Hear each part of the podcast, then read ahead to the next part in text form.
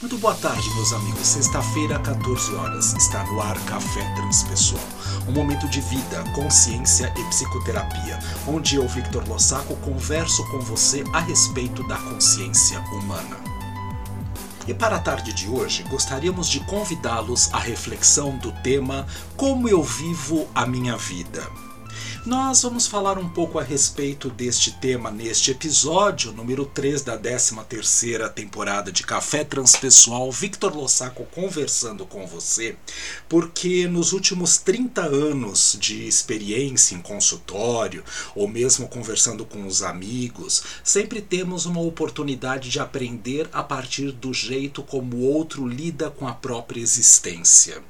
E eu, carinhosamente falando, sempre gosto de refletir para mim mesmo os exemplos, no bom sentido da palavra, quando a pessoa, de uma certa forma, utiliza de uma situação, ela é reativa a uma situação específica e aquilo me incomoda. Se me incomoda é porque, no fundo, no fundo, eu não tenho coragem para poder fazer igual, ou de alguma forma eu posso parar, prestar atenção e observar os mecanismos que estão envolvidos naquela ação ou reação da pessoa que está produzindo, que está produzindo e de uma certa forma me gera um incômodo.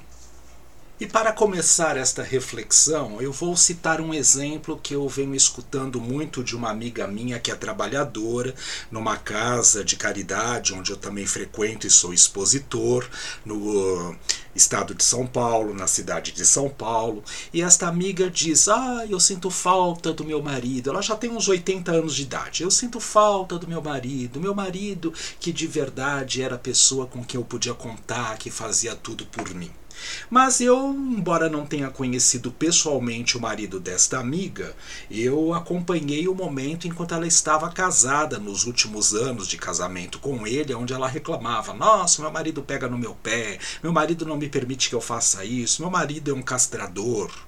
Aí o marido desencarnou, foi embora, voltou à pátria espiritual. E ela, por uma questão de culpa e de remorso, até com as próprias situações onde ela não é capaz de lidar com aquilo que ela necessita neste momento de ser a autoridade que ela nunca foi, porque ela sempre delegou para o marido durante os 50, 60 anos de casamento que ela teve ficando agora nesse processo aflitivo e reativo, onde ela acaba condenando a própria possibilidade da chance de estar viúva. Porque, no fundo, no fundo, ela não valorizava o momento que ela estava envolvida e que o marido era companheiro dela do jeito que ele era. Também ela, naquela situação específica, não teve coragem a agir com o core e colocando cor na vida para poder assumir a autoridade a qual ela precisava naquela situação. Uma outra pessoa tem um emprego público, tem um salário super adequado, ela de alguma maneira dá aula em universidades, faz aquilo que praticamente parece que está na essência dela e que gosta, mas ela maldiz tudo o que acontece na existência dela. Ah, porque a minha chefe pega no meu pé. Ah, porque ninguém gosta de mim. Ah, porque eu sou perseguida nos meus empregos. Ah, porque os meus alunos, de uma certa forma, não valorizam as aulas que eu leciono. Tudo isso, de alguma maneira, vai produzindo um campo de vibração, um estado mental, uma egrégora psicoenergética, uma psicosfera, onde eu passo a acreditar que aquilo é realidade e, portanto, eu recebo de volta do universo esses padrões aos quais eu projeto para o mesmo. Ou seja, se tudo é uma droga, a vida tem que ser uma droga. E aí as coisas vão ser uma droga mesmo para eu poder acreditar e ter certeza absoluta de que aquilo é ruim. Eu tenho um cliente bastante antigo já no processo psicoterapêutico e ele vem tentando se desfazer de uma loja que ele tem num determinado ramo.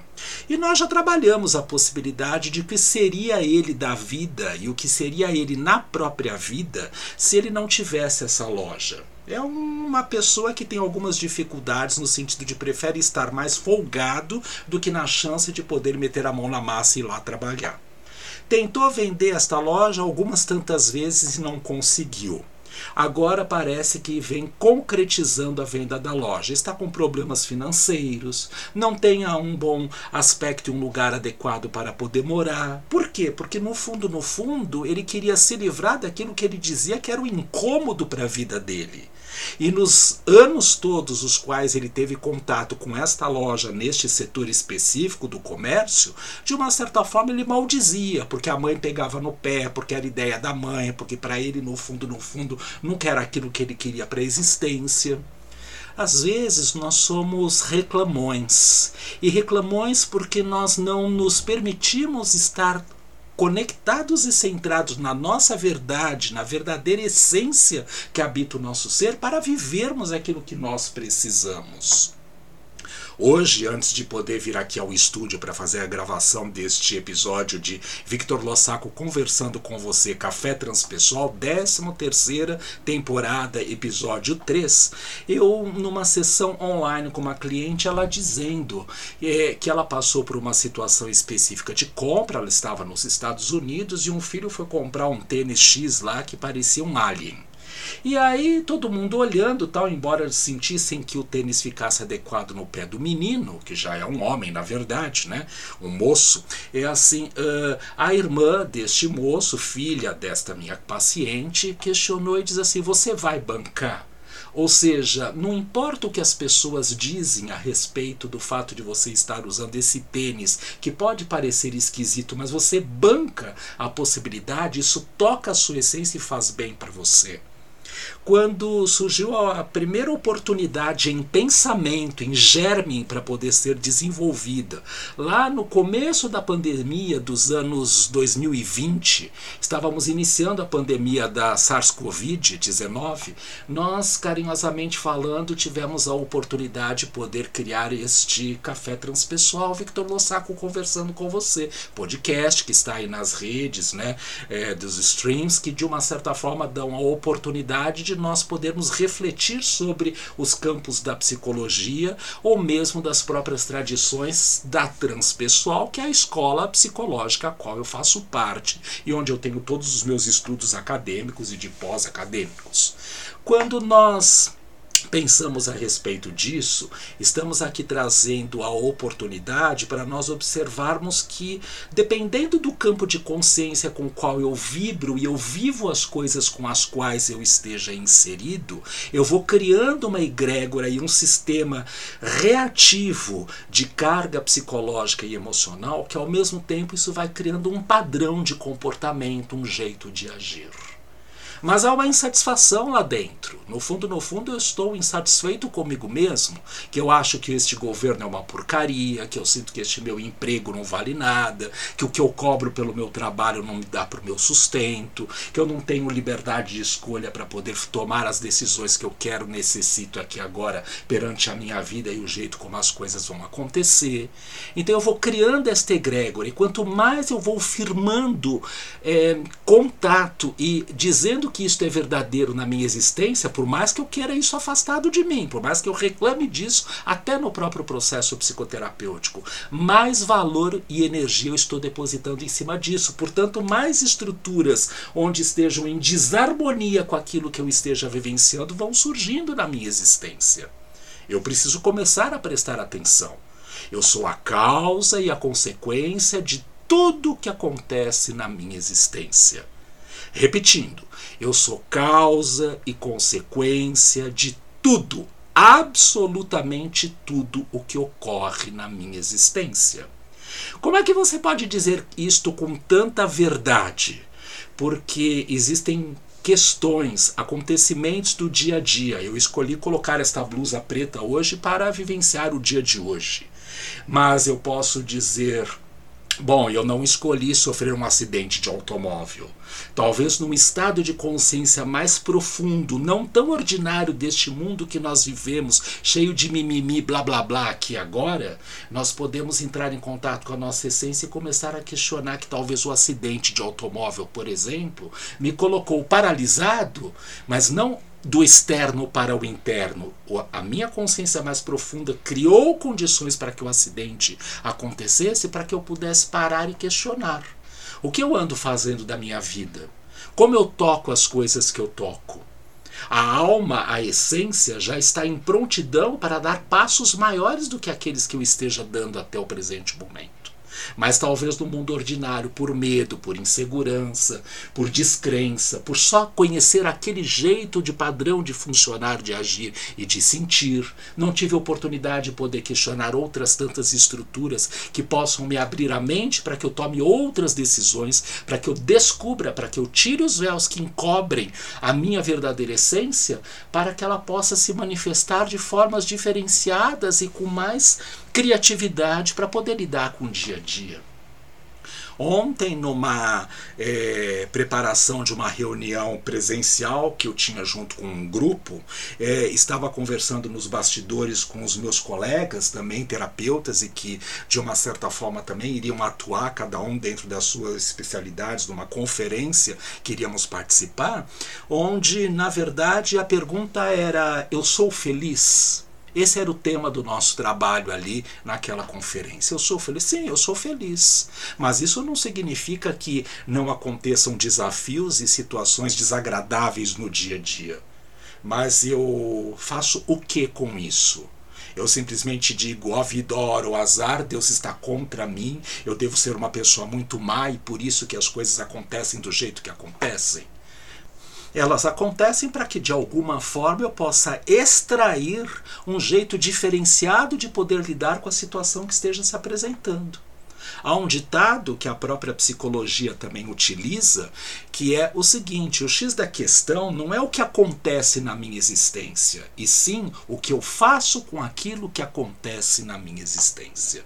Se o meu padrão interno, o jeito repetitivo de estar, por conta das questões emocionais, onde eu mesmo me desvinculei da minha verdadeira essência, dizem que ó vida, ó ó azar, é assim que eu vou reagir na hora que a situação esteja acontecendo.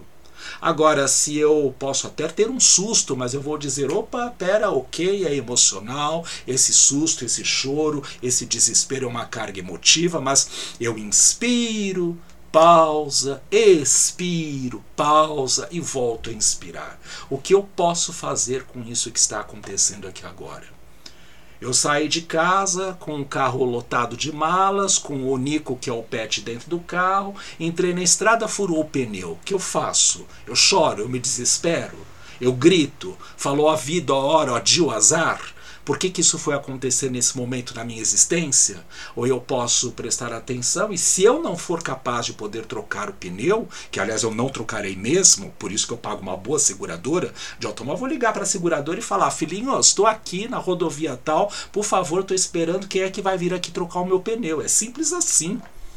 Então, no fundo, no fundo, nós temos oportunidades para poder lidar com as situações que vão acontecendo no nosso dia a dia. O X da questão é se há uma predisposição interna psíquica para poder lidar com estados modificados de consciência.